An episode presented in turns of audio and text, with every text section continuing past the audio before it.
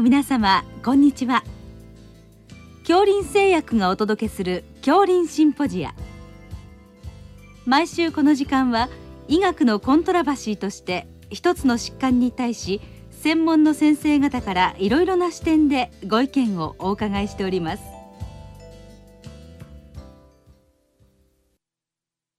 シリーズ日常臨床に潜む内分泌疾患と最近の話題の23回目。隠れた内分泌疾患。4骨粗鬆症に隠れた内分泌疾患と題して。藤田医科大学内分泌代謝糖尿病内科教授鈴木敦さんにお話しいただきます。聞き手は慶應義塾大学名誉教授斉藤育夫さんです。えー、今日は骨粗鬆症に隠れた内分泌疾患ということで主にあのそういった内分泌疾患についてお伺いいたします。えー、まず骨粗鬆症ですけどどういったものと考えればよいんでしょうか？はい、えー、骨も他の体の臓器と同じように作って壊してといういわゆる新陳代謝で、えー、作り替えを行っております。えこの作り替えのバランスが5年齢とともに悪くなってきてだんだん骨が減ってきてしまう。そしてそれが直接骨折につながる状態を骨粗鬆症と呼んでおります。そのために、えー、骨粗鬆症はご年齢が高くなればなるほど一般的には発症率が高くなるということと、あとは性ホルモン、特に女性ホルモンの影響を強く受けますので、閉経後の女性に多いという特徴がございます。うんなるほど。まあそういったまあ一般的にかなりの骨粗鬆症のまあ患者さんがいらっしゃるということなんですけど、その中にこの内分泌疾患が隠れてるということなんでしょうね。はい、あのここがどこからが原発性で、どこからが続発性かというのは、時々難しくなる時がございます。特に栄養ですとか動きが悪い、そういったものについては線が引きにくいんですが、どうもこの方、明らかにこんなに若いのに骨折がやたら多い、あるいは男性は一般的には骨折少ないんですが、どうも男性なのに比較的若年で骨折するような方、こういった方の中に内分泌疾患が隠れている場合が多ございます。はい、えー、それではまあこのどういった内分泌疾患があるかということで、まずはカルシウムと関係するとなると副甲状腺なんでしょうか？はい、えー、副甲状腺機能亢進症につきましては、えー、直接骨からカルシウムを削り出してまいりますので、それによって骨折の確率が非常に高くなるということが分かっております。また頻度的にも意外と副甲状腺機能亢進症は多いということも分かっておりますので、えー、これが骨折が原因となって見つかる場合もございます。うん、はい、あのまあ副甲状腺機能亢進症、これは採血をしながら診断を進めていくということでしょうか？はい、一般的にはカルシウム値が高いことによって、化学型と呼ばれる骨折前に見つかる場合も多いということが知られております。うん、でカルシウムが高く、リンが下がってくる、これから、えー、副甲状腺ホルモンを測るというケースが多いと思います。はい。えー、そして、まあ、あの診断に至った場合はまずはこの骨粗鬆症の治療も重要でしょうけどまずは原病の治療になりますか？はい、特に副甲状腺の場合には、選手を適除すれば、それによって病気が治ることが多いということで、まあ、手術が第一選択となります。ただし、化学型と呼ばれる、あまり症状がはっきりしない状態で見つかったときには、腫瘍そのものが小さいために、極剤診断が難しい場合もございます。このような時には、副甲状腺ホルモンを抑えるようなカルシミメティクスというお薬ですとか、あるいは骨が折れにくくするためのビソースネート薬といった骨粗鬆症の治療薬を使いながら、えー、極剤診断を続けるという場合もございます。はいえーまあ、そういったことであの骨粗鬆症骨折を見て、まあ、まずこれを見つける努力をするということですね。はい、はい、あと副甲状腺機能亢進症の特徴といたしまして、尿中のカルシウムが多くなりますので繰り返す尿路結石というのも見つかる一つのきっかけとなります。わかりました、えー、それから次にはステロイドホルモン関係になりますか？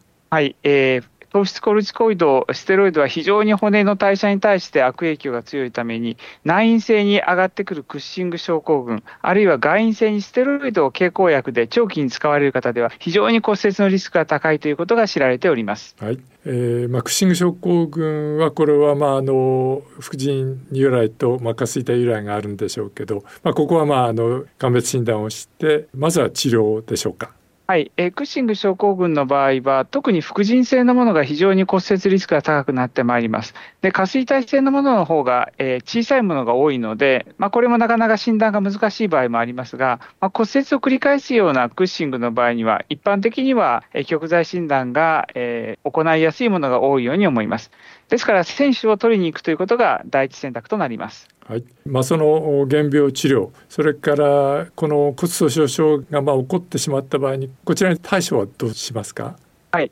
えー、ステロイドに対しては、ビスオストネート薬が非常に有効であるということが分かっております。そのために第一選択は経口のビスオストネート薬を使用するということになりますが、ただこれが使用できないような場合には、抗ランクル抗体と呼ばれる破骨細胞の誘導因子の中和抗体、あるいは、えー、テリパラチドと呼ばれるような骨形成促進薬が使われる場合もございます。はいえー、それからステロイドホルモン系となりますとあの治療でそれをかなり長期に、まあ、少し多めの量を使う患者さんいますねこの辺に関してどうなんでしょうか？はいはい、えー、これにつきましては、経口薬で3ヶ月以上連続してステロイドを使う場合、この場合には骨に対する悪影響が臨床的なリスクとなってまいります。そのために、その方の年齢、骨密度、ステロイドの量等を鑑みまして、リスクが高ければ早めに骨粗しょう症の治療を併用するということになります。はいえー、ということはこれあれですね膠原病とかあるいは腎疾患それから皮膚科でもそういうことが結構多いようですね。はい、あの結構たくさんあの経口ステロイドを連続して使わざるを得ない患者様いらっしゃいますので、うん、そういう方については、最近では皮膚科の先生も比較的早めに骨粗しょう症の治療をしてくださることが増えてきております。はい、このビスフォスフォネート薬はどういった形でどのぐらいの期間飲むことになるんでしょうか？えー、基本的には経口薬のステロイドのお薬が、えー、一定量以上続く場合には併用していくというのがえ大前提になっております。で、ビスソースネット薬は原発性の場合には、おおむね8年から10年ぐらいのところで一度治療見直しをするというのが原則になっておりますが、ステロイドを使っていらっしゃる方の場合には、どれぐらいの期間使うのが良いのかということについてのはっきりとした意見はまだ固まっておりません。はい、ということですね。それからあの甲状腺機能亢進症もカルシウム代謝と関係するんでしょうか？はい、おっしゃる通りです。えー、甲状腺機能亢進症の場合、ちょっと難しいのは、えー、骨をこう削り出していくときと、代謝全体を上げるフェーズが、えー、比較的表に出にくいという問題がございます。ただ、えー、バセドウ病を起こされた、特に女性の場合には、バセドウ病の起用歴だけでも閉経後の骨粗しょう症のリスクが上がるという報告もございます。それぐらい骨の代謝に対して強い影響を与えるということは事実です。ですので、えバセドウ病が閉経後女性に起きた場合には、え直接的に骨折のリスクが上がってまいりますので、え治療を併用しなければならない場合もございます。うんあのまあ、甲状腺機能亢進症、まあ、薬の治療とかあるいはアイソトープ治療とか、まあ、あるんだと思いますけれどもそれと、まあ、ある意味並行してやはりこれもビスフォスフォネート薬なんでしょうか？はい、えー、一般的にはビスフォスフォネート薬が一番エビデンスが多いと思います。えー、ただ、まあ、バセドウ病を治療した後に、通常アルカリフォスファターゼがこう上がってくるフェーズが、えー、治療開始後3ヶ月後から半年後ぐらいの間にあります。この時には、まあ、言ってみれば骨の作り直しをしているようなフェーズというふうにも言われておりますので、この期間にはできればあまり、えー、骨の代謝を抑えるような薬を直接使ったくはないなというのが、まあ、個人的な意見でございまして、うん、よほどもともと骨密度が低い、あるいは治療が一段落して半年、1年経ってアルフォスも下がってきた、でもやはり骨量が低いというような方に対して、さあ、それからどう上げようというような判断をする場合もございます。うん、なるほど、そういうことですね。はい、あのそれから別なあのホルモン系とすると、まあ、性腺も関係するんでしょうか？はい、えー、冒頭で閉経によって、えー、女性ホルモンが減ることが非常に骨にとっては悪影響があるということは申し上げました。ただこれはある意味自然現象でありますので、これは続発性の中には入れておりません。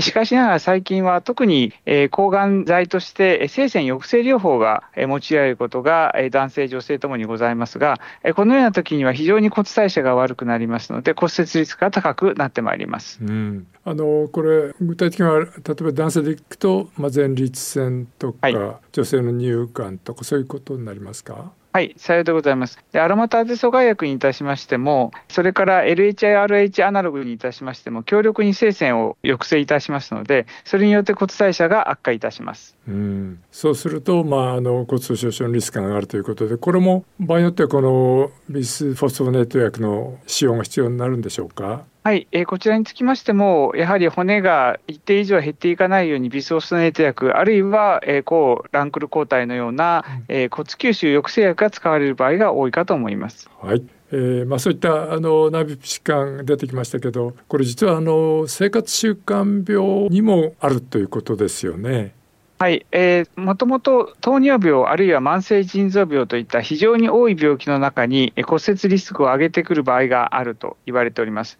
で慢性腎臓病の場合には、直接ビタミン D 代謝、カルシウム代謝が悪くなりますので、それによって骨が弱りやすくなるという一面がございます。うん、で糖尿病の場合には、酸化ストレス、糖化ストレスといった一般的な糖尿病の合併症を推し進めるような体に対するストレスが、えー、骨折のリスクを上げるということも知られております。うんまあ、その患者さんの数が非常に多いわけですから、その中にまあやはりこういう骨粗しょう症の方がまあ隠れてるってことですね。はいあの、まあ、先ほど申し上げましたような内分泌疾患の場合には、直接そのご病気があることで骨折リスクが上がりますので、続発性というふうに申し上げておりますが、生活習慣病の場合には、どちらかというと、環境を悪くすることで、最低3割以上、その骨折のリスクを上げるというので、えー、関連骨折リスクという言い方を、えー、申し上げております。ですから、合併症としては捉えていないというのは現状かと思います。はいまあ、そういった患者さんでも、まあ、あの骨粗しょう症のことを念頭に置いて、まあ、見ていくということでしょうか。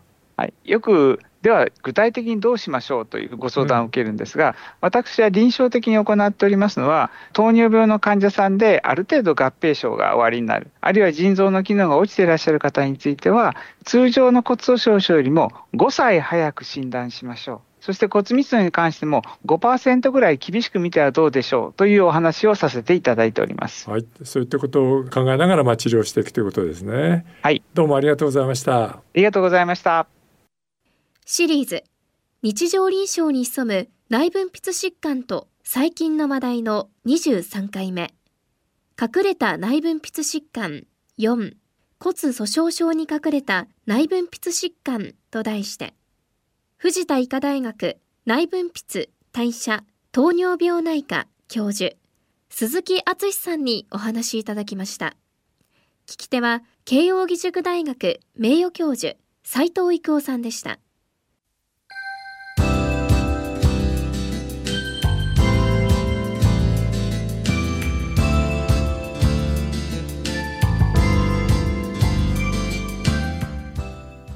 それでは恐林製薬がお送りしました恐林シンポジア。来週をどうぞお楽しみに。